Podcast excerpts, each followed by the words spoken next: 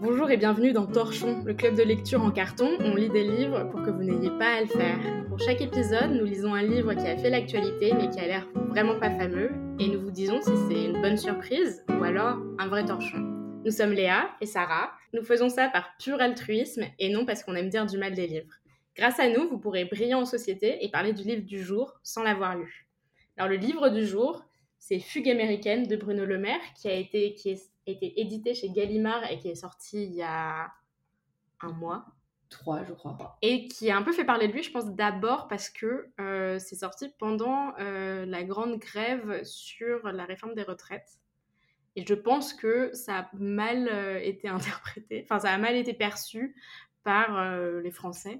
Et donc déjà, ça a été un peu mal perçu comme bah, ministre de l'économie, peut-être sors pas ton livre alors que toute la France se révolte. Et après est sorti sur euh, Twitter un extrait qui est un extrait euh, un peu euh, un passage érotique dans le livre, très explicite. Est-ce que je le lis? Oh C'est horrible, j'ai vraiment pas envie de le lire. Lis-le, lis-le, Léa, lis-le. Donc c'est vraiment au début du livre. C'est un personnage qui revient, Julia, c'est pas juste. Et c'est la petite copine du narrateur. et là, ça parle du début de leur relation. Euh, Julia avait toujours pris les choses avec légèreté, l'amour était un exercice pour elle, pas une idée, il fallait le pratiquer régulièrement pour ne pas perdre la main. D'une voix ingénue, elle expliquait que jamais elle n'était aussi excitée qu'après avoir eu ses règles. Je ne sais pas à quoi ça tient, après mes règles, pendant deux ou trois jours, je suis excitée comme jamais, je mouille. Il lui arrivait de soulever son t-shirt gris pâle pour exhiber ses seins.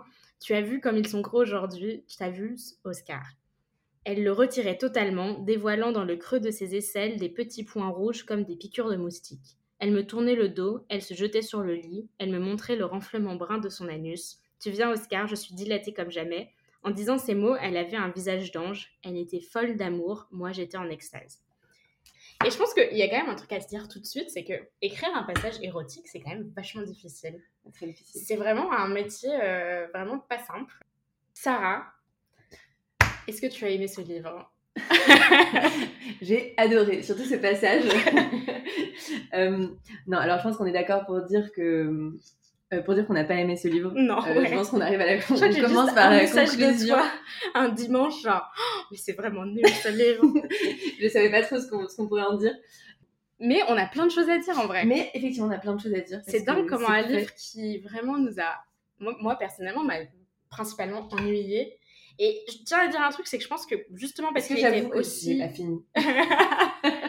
Mais en fait, je pense qu'un truc qui est important à dire, c'est qu'il était tellement ennuyeux que je cherchais un peu la petite bête. Et donc, je pense qu'une partie de ma critique de ce livre est un peu liée au fait qu'il fallait que je m'accroche et qu'il fallait que je trouve des trucs.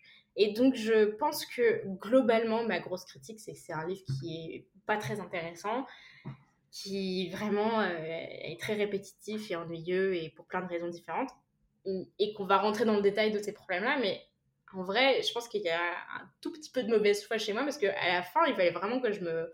Ouais, il fallait que je le finisse, donc il fallait vraiment que je trouve des trucs. Et donc, par exemple, j'avais un, jeu où dès qu'il y a. Euh, dès qu'il y a un personnage féminin, je cherchais le mot fesse ou le mot poitrine pour me tenir en éveil, tu vois. Et ça marchait. ça marchait vachement bien. Moi, je suis partie aussi à la, je partais à la recherche des points virgules, Voilà, c'est ça. Donc Fugue américaine, c'est un livre qui parle de Vladimir Horowitz. Et j'ai découvert euh, deux semaines après avoir lu le livre que Vladimir Horowitz est une vraie personne qui a réellement existé. Euh, et je l'ai découvert. Un pianiste un peu célèbre. Ouais. je l'ai découvert parce que j'ai regardé la dernière saison de Marvelous Mrs. Maison. Et il y a un des personnages qui fait référence à Vladimir Horowitz. Et j'étais là genre, mais non, il existe vraiment ce mec. Mais c'est dire à quel point le personnage était et peu crédible et, peu vraisemblable. Et mal écrit, j'étais persuadée que c'était un personnage de cartoon, mais en fait, non, il existe vraiment. L'histoire, en fait, et ce roman est une sorte de faux mémoire. Donc, le les premières pages, c'est le neveu du narrateur qui reçoit son manuscrit, et le reste du livre, c'est donc le manuscrit lu par le neveu.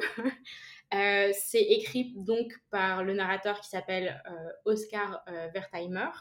Euh, qui va raconter l'histoire de deux personnes en parallèle, l'histoire de son frère Franz, qui est un pianiste raté d'une certaine manière, dépressif. et de dépressif, raté et dépressif juif, et de l'autre côté, on a Vladimir Horowitz, euh, pianiste dépressif juif, mais qui lui euh, réussit et devient voilà une des grandes personnes dans le panthéon du, piano, du, piano, classique aujourd'hui. Et donc, en fait, j'imagine que l'idée de Bruno Le Maire, c'est de prendre ces deux personnages plus le narrateur et de montrer en parallèle deux destins différents, deux personnes qui sont finalement assez similaires, mais qui vont avoir un destin assez différent. Partons de ce sujet, on a deux personnages euh, pianiste dépressif juif. Donc il y a trois sujets qui est euh, le piano, la musique classique et puis le génie. Mm. Il y a euh, être juif dans les années 50 et dans l'après-guerre. Et il y a le sujet de la dépression euh, de la santé mentale. Et puis là, on parle de dépression chronique, quelque chose qui va poursuivre ces deux personnages à travers euh, leur vie euh, tout entière. Et ces trois sujets sont extrêmement ambitieux, extrêmement complexes. c'est en plus de ça trois sujets très gros. Bruno Le Maire va essayer de les caser voilà, un peu au chausse-pied dans, dans son livre. Et en plus, il s'ajoute toute une série de thèmes qui sont encore, enfin, qui sont pas, qui sont structurants dans, qui sont structurants dans le livre et qui sont extrêmement nombreux. Enfin, c'est ce qu'on disait avec euh, toutes les, dimensions, l'arrière-plan historique et politique du livre. Et il s'attelle, enfin, ça fait partie, je pense, des thèmes, thèmes trop nombreux dans le livre. Ah, mais c'est un petit côté Forrest Gump. C'est-à-dire que, comme c'est un livre qui commence de 59 et qui retourne un peu dans le passé, donc dans la Grande Dépression, mais il va parler de, euh, il va parler de Kennedy, il va parler euh, des scandales des prêtres pédophiles, il va parler du 11 septembre, il va parler euh, de la guerre froide. De la guerre froide, ouais. Et, et il, traite, il traite tout ça de manière, de manière assez plate, sans trop d'originalité, sans que ça ait de sens et de pertinence pour l'évolution du, du récit. Le truc, c'est qu'il y a ce côté où il parle de sujets que, bon, finalement, on, connaît, un peu tous, enfin, la mort de... Et il apporte pas grand-chose. Euh, donc ça fait un petit côté un peu manuel d'histoire de temps en temps. Euh, ça permet de, se rafraîchir la mémoire sur des sujets, mais euh, il n'y a pas une pensée particulièrement originale là-dessus. Un des, une des choses qui est assez frappante dans ce livre, c'est que c'est des sujets où à chaque fois c'est comme ça. ils sont dépressifs, c'est comme ça. la musique, il est, c'est un génie, c'est comme ça c'est toujours comme ça, quoi. C'est toujours genre, ah bah oui. Et ça donne un peu cette impression un peu stéréotype, euh, enfin, un peu stéréotypé, un peu genre, ah bah les génies, euh, forcément, ils sont dépressifs. Bah ouais. Mais et, je suis totalement d'accord. Et puis tout ça est traité de manière, de manière très plate. Et je pense euh, qu'on peut aussi parler pas mal de son, sa forme. Parce que moi, j'ai, j'ai deux sujets sur la forme. C'est un, il a une passion adjective qui euh, me, rend dingue, surtout adjectif de couleur.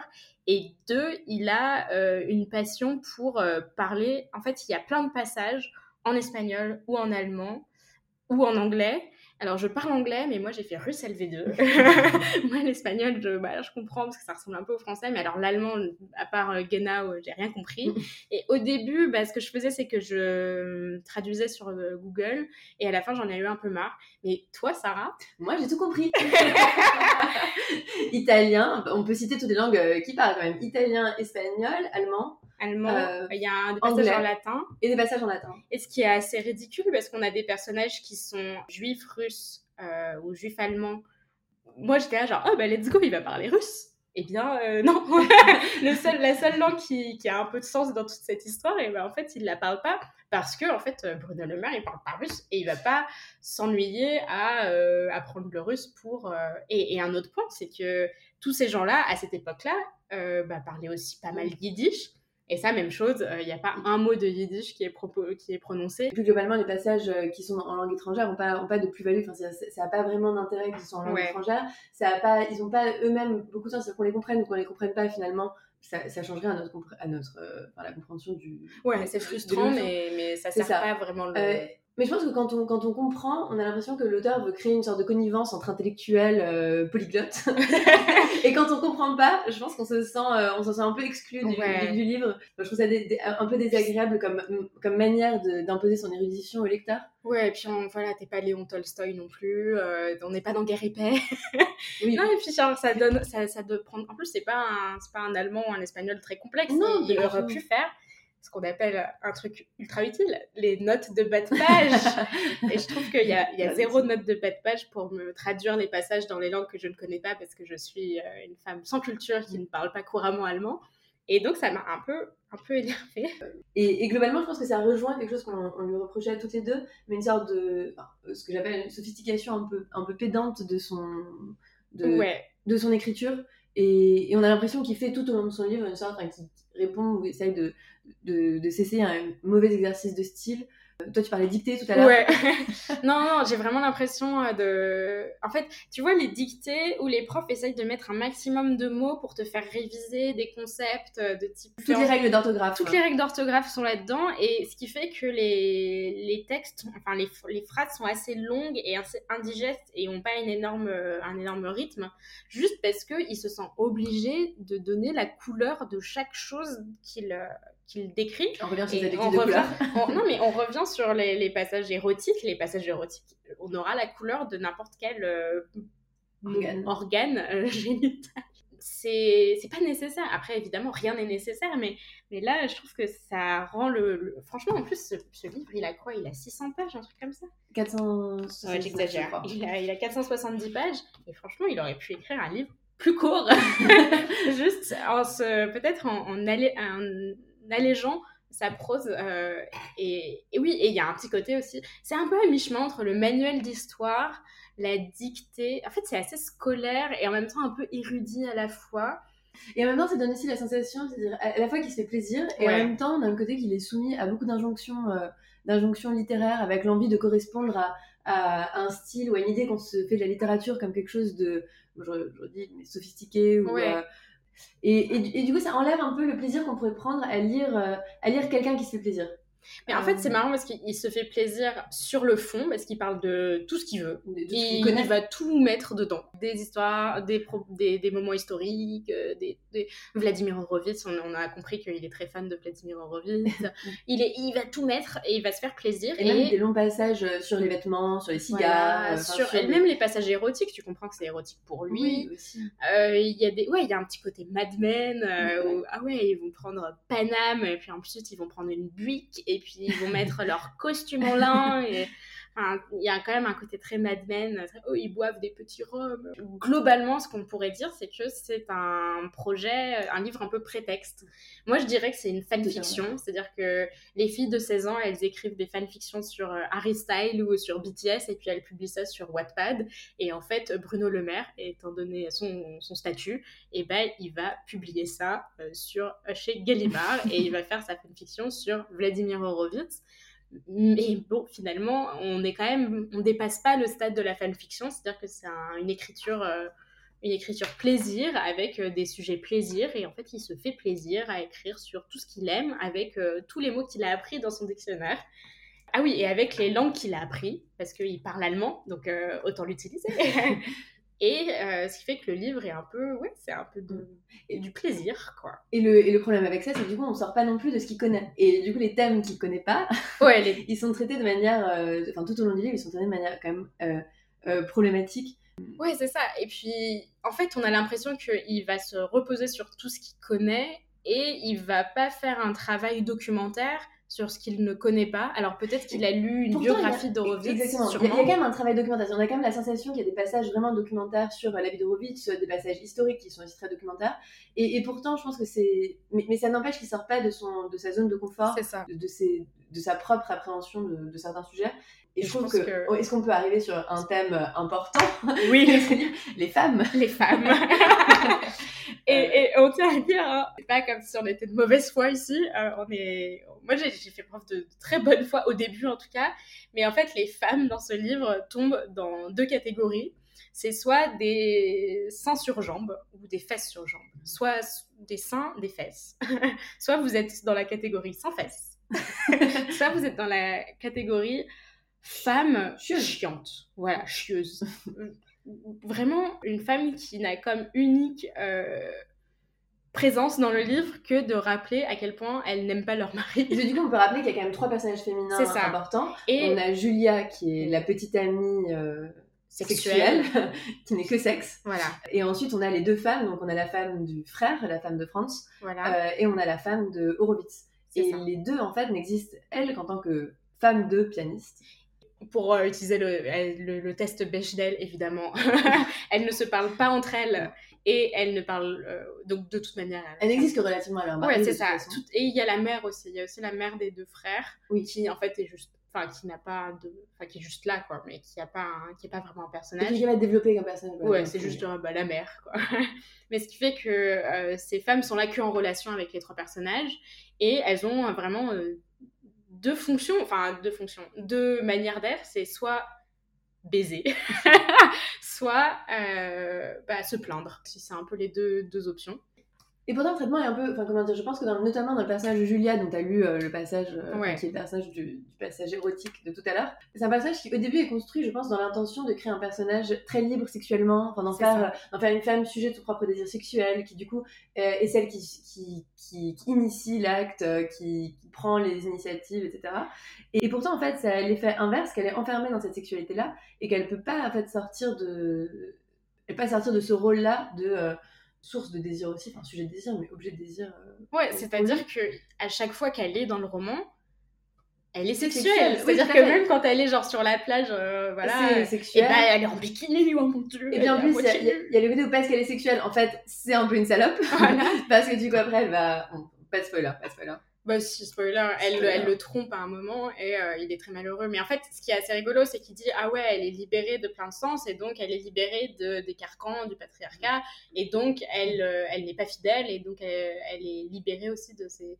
Et en fait, euh, ça donne un peu cette vision de la femme qui est soit t'es sexuelle et libérée, euh, et t'es politique, t'es quelqu'un voilà avec une conscience politique, soit euh, t'es une femme au foyer et finalement. Euh, Mais pourtant libérée, libérée pas tant que ça parce qu'elle est enfermée à nouveau. Elle reste un objet sexuel. C'est ça. Il y, a, une tentative de la construire comme sujet, mais en fait, euh, par exemple, l'engagement politique dont il parle au départ à son sujet n'est pas du tout existant par ailleurs, ça n'y a aucun. Et ce qui est assez rigolo, c'est que quand il en parle, il en parle comme d'une meuf un peu chieuse. Oui, exactement. Elle est politiquement relou. c'est ça, parce que du coup, c'est celle, et en plus, il y, a un petit côté, alors évidemment, c'est pas dit comme ça, mais hystérique de celle qui parle fort, qui s'affirme, qui s'impose, qui, qui, prend du coup trop de place. Et en même temps, dans un personnage qui ressemble à un personnage d'High School Musical, où elle arrive avec sa petite queue de cheval, son col roulé, et ils se rencontrent parce qu'elle fait tomber ses cahiers par terre sur les bancs d'université. On retourne dans des clichés de quand même basique, euh, alors qu'on perçoit la volonté de créer un personnage original, en fait, qui est pas... Euh, et, du coup, c'est dommage de retomber dans des dichotomies qui sont si, euh, si basiques. Et puis, je pense que Bruno Le Maire, c'est pas un mauvais garçon, hein. c'est pas, c'est pas, un haineux, hein. il est pas, il est pas genre, ah, les femmes, c'est des grosses choses. Non, non, même pas, tu vois. Enfin, son personnage, il est un peu, mais son âge... dans le male gaze, dans on est... ouais, le, beau male gaze est sorti. Et on, parle du là. on parle male gaze. Et effectivement, c'est et, je pense que c'est presque le plus gênant, c'est qu'en fait, c'est plutôt des postulats qui sont pas du tout questionnés, qui sont qui sont posés là tel quel, euh, et qui préside un peu tout le, tout le récit sans, euh, sans, être, sans être Mais moi, ça m'a un peu expliqué aussi euh, pourquoi je lis de plus en plus de livres écrits par des femmes. Et en fait, c'est juste parce qu'au moins, tu échappes à ça. Et je dis pas que les femmes écrivent mieux les, les personnages féminins, quoi que ça, mais tu, tu réduis le risque de te retrouver face à bah, des sangs sur pattes, quoi. Et c'est marrant que tu dis ça parce qu'en partant ce matin, je vais passer dans mon étagère et j'avais Bruno Le Maire en main d'un côté et j'avais et je passe dans mon étagère et je vois qu'il y avait effectivement que des livres de femmes. Mais oui, et en fait, je pense que c'est pas, euh, c'est pas par. Et j'ai pas fait exprès, hein, c'est pas du tout des démarches militantes ou quoi que ce soit, mais c'est vrai que c'est spontanément ce que, je, ce que je fais en ce moment sans, sans et à chaque fois, tu te retrouves face à des femmes qui sont pas unidimensionnelles. Après, un truc à dire, c'est que les hommes aussi sont unidimensionnels dans, le livre. Ils sont euh, dépressifs, euh, ou alors ils sont, je sais pas. ça, c'est quelque chose. Bon, alors on en a pas. Génial. on n'a pas beaucoup parlé tout à l'heure, mais ça, avec le manque d'intrigue et le manque de développement de, des personnages qui en fait évoluent pas du tout. On a des personnages types avec des caractéristiques très précises qui sont faites les mêmes tout au long du, tout au long du des fausses mémoires, j'allais dire du roman. Mais... Oui, c'est ça. c'est une chronologie qui est vraiment en fugue, qui fait que ça enlève encore plus de suspense parce que assez rapidement on sait tout ce qui va se passer. Euh, donc il y a zéro suspense et sur l'évolution potentielle psychologique des personnages et sur l'évolution de l'intrigue. Mais en fait, il n'y a pas d'évolution sur les personnages. Les personnages sont sont, dépressifs du, de, de, à, de A à Z. Et puis globalement, la trame narrative n'est pas très entraînante. Enfin, je pensais par rapport à l'évolution des personnages, ça reste très plat, c'est une sorte de grand pays, une sorte de grand paysage, euh, mais, sans trop de, sans trop d'évolution. Et après, ouais, j'en parle parce que... non, non, j'en parlons-en parce que c'est un sujet, les juifs. Donc, il faut quand même que je me présente. Euh, je suis moi-même juive et je suis juive ashkénaze dans le sens où ma famille vient euh, d'Europe de, l'Est de base. Et en fait, l'auteur, non, l'auteur euh, Bruno Le Maire n'est pas juif. Il est, je pense qu'il est catholique. Oui, il est catholique, en tout cas de culture. Et ce qui est rigolo, c'est que Oscar, le narrateur, a l'âge de ma grand-mère exactement. Et donc, quand j'ai commencé à lire le livre, j'étais un peu surprise. J'étais un peu genre, ah, bah Bruno Le Maire écrit un livre où vraiment tous les personnages principaux sont juifs. Et au début, j'étais un peu genre euh, mal à l'aise vis-à-vis de mon propre, euh, mon propre malaise. Parce que j'étais là en train de me dire, est-ce que je suis comme, tu sais, ces Italiens qui regardent les, les recettes de carbonara et qui disent non, c'est pas comme ça qu'il faut faire. tu vois, j'avais un peu l'impression d'être ce type de personne, genre Bruno Le Maire, non, ce n'est pas comme ça qu'un juif réagit, tu vois. Alors qu'en vrai, Enfin bon, tout le monde a le droit d'écrire ce qu'il veut. Et moi, j'ai pas du tout une conception de la littérature du type tu restes dans ton précaré, tu parles que de ce que tu connais. Et euh, ah, Bruno Le Maire, tu es un homme blanc, euh, euh, catholique, français, bah tu vas parler que de ça parce que voilà, c'est tout ce que tu connais. Non, je trouve au début, j'étais un peu genre non, Léa, il faut laisser. Enfin, il faut le, enfin, il faut le laisser expérimenter. Et à la fin du livre, j'ai dit, J'étais genre, non, non, il y a vraiment un problème. je suis vraiment mal à l'aise. Et la raison, c'est que il a écrit des personnages juifs, je pense, les moins, euh, les moins vraisemblables au monde et les plus catholiques que j'ai jamais lus dans la littérature. C'est-à-dire que c'est des, des juifs qui ne citent que des saints. Donc, il y en a un qui cite Saint Jean de la Croix, il y en a et il y a Franz qui cite euh, donc l'évangile de Saint Matthieu et euh, Saint Augustin. Ils mettent leurs enfants dans des écoles catholiques. Ils ne parlent pas un mot d'yiddish, ils parlent que allemand entre eux. Il n'y a aucune référence à, je sais pas, genre aller à la synagogue ou alors peut-être, euh, je sais pas, fêter certaines fêtes comme Yom Kippour ou Pessah qui sont même fêtées par des gens qui ne sont pas très religieux. Et à la place, c'est très bizarre, mais euh, il y a quand même un passage où le narrateur, pris dans une église, alors qu'il a 19 ans, et il connaît le Notre Père, et c'est c'est comme ça et forcément il connaît euh, le Notre Père. C'est vraiment très bizarre parce qu'on a cette impression que ce sont des juifs qui sont vraiment catholiques euh, de bout en bout. et donc il y a un peu deux options, c'est-à-dire que soit Bruno Le Maire a essayé d'écrire un livre sur des juifs qui, après la Seconde Guerre mondiale, essayent de se réinventer et peut-être euh, laissent tomber leur identité juive au profit d'une identité qui leur convient le mieux, qui est quand même l'identité de leur potentiel bourreau, mais bon, ça, voilà. Euh, et euh, non, potentiel bourreau et réel bourreau parce que les, les neveux de, du narrateur euh, se font. Enfin, il y a une histoire d'attouchement pédophile dans une école catholique, donc bourreau réel. Enfin, Ou alors, et ça, c'est ma théorie, enfin, c'est ce que je crois, c'est que Bruno Le Maire ne s'est pas posé une seule fois la question de Ah, mais qu'est-ce que c'est que d'être juif après la Seconde Guerre mondiale? C'est quand même pas si difficile de se renseigner sur le sujet parce que la littérature euh, a bien. J'ai l'impression qu'il s'est posé la question, mais qu'il n'a pas, qu'il pas remis en question euh, sa perception, en tout cas, de ce que ça voulait dire C'est ça. après-guerre. Je pense pas qu'il aurait dû interviewer ma grand-mère. Hein. un peu quand même. Quand même, parce qu'il aurait peut-être pas fait certains contresens. Et euh, je pense que ça serait peut-être l'occasion de lire un passage parce que c'est un passage qui, je trouve, exprime très bien beaucoup de critiques que j'ai eues, qui est que, donc voilà, Oscar euh, le narrateur découvre que sa petite copine va le tromper avec euh, Pablo, qui est un homme cubain quand ils sont à Cuba. Et il se retrouve dans une, euh, dans une église pour se protéger de la pluie. Alors évidemment, j'imagine qu'il n'y a pas beaucoup de synagogues en, à Cuba, mais bref, voilà. Tout d'un coup, il croise les mains, il s'agenouille et il se met à prier. À qui étaient destinées ces prières? À mon frère Franz, à Vladimir Horowitz ou à Julia pour qu'elle cesse immédiatement de couler son corps léger entre les reins de Pablo, pour qu'elle suspende les caresses de son rideau de cheveux sur sa peau, prière immature dont Julia n'a jamais eu d'écho. Du fin fond de ma chapelle cubaine, je peux marmonner, alors là c'est le passage en allemand, donc je ne sais pas très bien comment le, dire, O Herr Verlas nicht nicht, Julia n'en relève pas moins ses cheveux, elle se penche un peu plus sur le ventre de Pablo comme une bête assoiffée pour laper un plan d'eau, elle entr'ouvre sa bouche, fait sortir sa langue rose, elle aspire entre ses lèvres son sexe arqué dont elle tient le gland mauve entre ses deux doigts.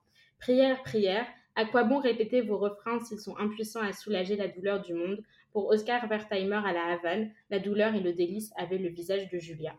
À la Havane, cependant, Oscar Wertheimer croyait encore en Dieu, le Fils et le Saint-Esprit, ou quelque chose d'approchant. Il ne désespérait pas de survivre à sa propre mort, son immortalité ne lui semblait pas une option à négliger.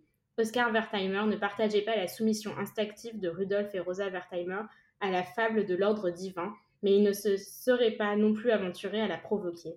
Il lui semblait inutile de s'attirer les foudres de la vengeance éternelle quand on pouvait conclure une paix raisonnable avec sa conscience, La confession des péchés lui semblait comme d'une hypocrisie toute catholique, une sorte d'éjaculation verbale qui apportait un soulagement immédiat et temporaire, mais l'éternel ressassement de ses fautes dans la religion juive ne lui paraissait pas pour autant préférable, il finissait par miner les esprits les plus solides. Oscar Wertheimer se contentait donc de répéter, jusque dans son bain, Herr, befrei mich von meinen Sünden. Il y a Déjà, un truc très amarrant, marrant, c'est que la langue, elle est rose, le gland, il est mauve et le sexe, il est arqué. Hein. Donc, on est, dans le, on est dans la description par l'adjectif. Par et ensuite, il y a ce côté où euh, c'est un gamin de 19 ans qui a été élevé par des parents juifs et qui euh, pense en termes de euh, le Saint-Esprit, la confession et notamment l'éternel ressassement de ses fautes dans la religion juive. Et là, je ne comprends pas parce qu'il n'y a, a, pas d'éternel ressassement euh, des fautes. Des fautes. il y a, si, euh, si Bruno Le Maire peut-être s'était renseigné, il se serait renseigné sur euh, peut-être les, les, différentes fêtes du calendrier juif. Et il y a Yom Kippour qui se traduit en français comme le jour du grand pardon. Peut-être qu'il aurait, il aurait su que... Après, peut-être qu'il y a des penseurs juifs qui parlent d'un ressassement. Enfin, j'en sais rien. Mais pour moi, ça me sonne plutôt comme comment un catholique considère la religion juive s'il en a entendu parler que, que à travers euh, des, des préceptes euh, catholiques. J'étais un peu, un peu mal à l'aise parce que à quoi bon écrire des personnages juifs si c'est pour leur donner un ethos euh, catho? Autant les écrire catholiques, enfin je sais pas. Autant Vladimir Horowitz, c'est compliqué de le faire catho parce que bah non, il est juif. Mais ton personnage fictionnel, tu pourrais le, rendre euh, catholique, il n'y aurait pas de souci. Et je, ma théorie, c'est qu'il n'a pas voulu faire ça parce qu'un Allemand, à la sortie de la Seconde Guerre mondiale, bah, c'est d'autres. Si tout d'un coup il n'est pas juif, bah, ça veut dire qu'il est, allemand. Et donc tu te dis, genre, ah oui, alors euh, qu'est-ce que tu as fait pendant la Seconde Guerre mondiale, quoi? Mais là, ça participe aussi un peu du prétexte de euh, l'envie de les faire évoluer, de, les faire, faire faire de la médecine à New York, enfin des juifs à New York qui doivent aller à Cuba avec tout un. Et puis il y a le côté où, genre, comme c'est une fugue américaine, c'est des personnages qui fuient l'Europe pour arriver aux États-Unis, c'est plus logique que le personnage soit juif parce que comme ça, bon bah voilà, il y a une raison. Et puis on a la même chose avec euh, l'homosexualité. Avec l'homosexualité, ouais, on n'en a pas parlé, mais ça nous a un peu mis mal à l'aise, ouais. Bah avec euh, du coup ce personnage de Vladimir Horowitz qui était, euh, il explore à un moment l'homosexualité de, de, de, Horowitz et, et, les passages, c'est vrai où il parle de son, son homosexualité, son homosexualité, son, la manière que pour les femmes en fait, c'est pas du tout intentionnel et il essaye au contraire de, de faire preuve de libéralisme et d'ouverture. c'est pas si grave d'être homosexuel. Pourquoi il n'assume pas Donc, il aurait dû. Et même s'il fait preuve de bons sentiments en disant que en, en, voulant euh, normaliser l'homosexualité, déjà on entend la voix qui vient du XXIe siècle. Ah ouais, c'est ça. Et, et, en plus, c'est problématique, hein, ça correspond pas du tout. Ouais, et puis je pense qu'on sent un peu une petite, euh, un petit côté proustien, un petit côté genre, euh, ah ouais, je, le seul personnage homosexuel que je connais, c'est le baron de Charlus. Et il y a des passages où tu as vraiment l'impression d'avoir des réécritures de, de, de la recherche. Quand il surprend euh, Vladimir euh, en train de faire l'amour à un autre homme, c'est genre waouh, waouh, waouh. Ça m'a vraiment fait penser à Sodome et Gomorrah. Et genre, il y a un passage où il est un peu genre. Non, il y a un passage qui est assez frappant. C'est. Je, je sais pas si c'est intentionnel et je veux pas mettre des intentions derrière Bruno Le Maire. C'est quand il dit. Euh, ah, Vladimir Horowitz, quoi qu'homosexuel, avait des goûts très ah masculins. je suis là, genre, ça, c'est pas très 21e siècle pour le coup. Après, bon, évidemment, on, lit, on lit Oscar Wertheimer, il est censé l'écrire quand il a 90 ballets. Donc, euh, on va... moi, je laisse le bénéfice du doute du euh, Ah ouais, ton, ton narrateur est un vieux schnock. Donc, euh, oui, mais du coup, on a une alternance un peu incohérente entre, entre un narrateur qui aurait pas eu tout conscience de de ce qu'est l'homosexualité, à l'inverse, qui essaie de se projeter dans quelque chose de plus libéral. Euh, enfin, ça tient pas trop et c'est presque aussi pour dire qu'il sait que Horowitz était homosexuel. Ouais, c'est un peu genre, ah, c'est pas trop. J'ai lu la biographie. petite histoire. On n'a pas entendu parler de son traitement des, des étrangers. Parce que du coup, il y a quand même plusieurs personnages. Dire, eux, ce sont quand même des Européens qui arrivent à Cuba. Et c'est vrai qu'il y avait un ou deux passages qui m'ont un peu surpris de leur, euh, euh, ces petits, petits clichés. Des clichés, par exemple, sur la peau, euh, sur la peau de certains personnages. Ou tout simplement, après, je veux pas commencer à faire un énorme procès, mais Julia, la, le personnage sexuel par excellence, c'est un personnage bah, exotique. C'est un personnage exotique cubain. Peut-être que non, c'était. Enfin, voilà, il se trouve qu'elle est cubaine et elle est sexuelle, mais le truc, c'est que ça rentre dans, euh, dans un cliché très classique de la femme latino ultra sexuelle. Voilà, un peu. Et en même temps, un peu, un peu sanguine, quoi. En fait, ce qui est marrant, c'est que dès qu'il y a un cliché, Oui. Bruno Le Maire va l'écrire. Mais Vraiment. sans- comment dire, oui, mais sans- sans- ce qui est marrant, c'est que c'est sans mauvaise intention. C'est-à-dire, c'est c'est simplement qu'il questionne pas ses propres perceptions. quoi. Je pense qu'on peut commencer à conclure cet Oui. épisode. C'est que euh, moi, je le conseille pas. Euh, voilà. Si vous voulez le lire parce qu'il y a des passages érotiques, bah vous avez. euh, Internet. vous avez- Non, ouais, il y en a pas tant que ça. Il n'y a pas tant de passages érotiques. passage érotique. Il y a euh, Euh, une obsession pour les fesses quand même. Il y a une obsession festin, mais lisez Murakami, ça va ira, c'est pareil. Mais je pense que euh, tous les sujets qu'il aborde euh, sont abordés par d'autres personnes mieux. Euh, et si vous aimez la musique classique ou Vladimir Horowitz, peut-être lisez une biographie de Vladimir Horowitz, je sais pas. Mais en tout cas, je le recommande pas tout simplement parce que euh, moi, ça m'a ennuyé. Il y a plein de clichés, euh, les personnages sont un peu plats, unidimensionnels. de. de- J'essaie de réfléchir quand même honnêtement à des passages positifs, je pense. Enfin, une sensation positive que j'aurais eue en lisant le livre. Non, c'est un bon livre à acheter si vous faites des dictées à vos enfants. Alors, pas les passages érotiques, mais il y a d'autres passages. Mais il y a des passages, des bons passages Il y a des passages passages hein. Ou alors pour apprendre à, utiliser le point-virgule. Je pense que moi, franchement, je... c'est un gros no-go euh, parce que je pense que sur chaque sujet, il y a quelqu'un qui peut faire ça mieux. Donc, sur le sujet de la dépression, je dirais Sylvia Plath. Sur le sujet euh, de la musique classique. Alors, non, attends, le- le- la musique classique, je pense que j'ai jamais rien lu Euh, de... où tu te dis, ah ouais, La section sur un. Non, effectivement. Ah mais d'ailleurs, ça c'est quelque chose que je ne tire aucun crédit, c'est pas c'est pas moi qui qui, Qui le sait-. C'est donc j'en ai parlé à Marc donc euh, mon mec, je lui ai dit un peu l'histoire et il dit "Ah, mais c'est Docteur Faustus" qui est un livre de Thomas Mann que je n'ai pas lu, que Marc n'avait pas lu non plus mais il connaissait l'intrigue et en fait l'histoire de Docteur Faustus par Thomas Mann, c'est un pianiste euh, génial qui est dont l'histoire est racontée par un ami euh, qui le suit à travers. Oui, oui, oui. Et ça finit euh, dans l'Allemagne nazie, je crois. hein. Je ne l'ai pas lu. Donc, euh, je- Mais ça se passe. Et c'est les, tous les thèmes de Thomas Mann sur la décadence de l'Europe, sur tout ça. C'est peut-être une autre théorie, à part, euh, après notre théorie de c'est une fanfiction de Vladimir Horowitz, c'est aussi une sorte de réécriture, une sorte de fanfiction de Thomas Mann. Il se dit, ah bah Thomas Mann, il a écrit sur un, un pianiste génial euh, de la première partie du XXe siècle, et ben moi je vais écrire Sur euh, sur un de la deuxième partie de, de... Genre il fait la sequel, tu vois. Mais le problème c'est que, euh, bon bah Thomas Mann, euh, voilà. Bah, Bruno Le Maire. Ouais, alors paraît-il que c'est extrêmement long. Je pense qu'il faut qu'on fasse des recommandations. Alors bon, je dirais The Bell Jar si vous voulez à tout prix lire l'histoire d'une personne dépressive. Mais moi je l'ai j'ai pas réussi à le finir, ça m'a ça m'a foutu un bourdon terrible et pas, Moi, je l'ai pas lu. Je- bah, je- je le lirai, je te. lis-le mais peut-être à la plage, genre, quand tout va bien dans ta vie Tu quoi. vas pas dans le noir dans ma chambre alors qu'il fait Mhm. 50 degrés dehors. Non, voilà, faut pas faire ça. Mais moi, le- la recommandation que j'ai, c'est un livre qui est paru assez récemment, qui a eu le, le prix Pulitzer. C'est Les Netanyahou de Joshua Cohen. C'est deux familles juives qui vont se rencontrer en 59 et en fait, leur rencontre va faire euh, une sorte de, de cirque, quoi. Ça va être un moment un peu burlesque, un peu absurde. Et donc, c'est une famille, donc c'est les Bloom, qui sont des juifs américains qui essayent de s'intégrer à la société euh, dans une petite communauté euh, d'un campus américain où le père est prof. Et ils vont euh, rencontrer les Netanyahou, donc Benzion Netanyahou, qui est donc le père de Benjamin Netanyahou, qui est le premier ministre israélien aujourd'hui. Alors, Benjamin Netanyahou est d'ailleurs dans le livre, mais il a 11 ans. C'est juste un gamin insupportable.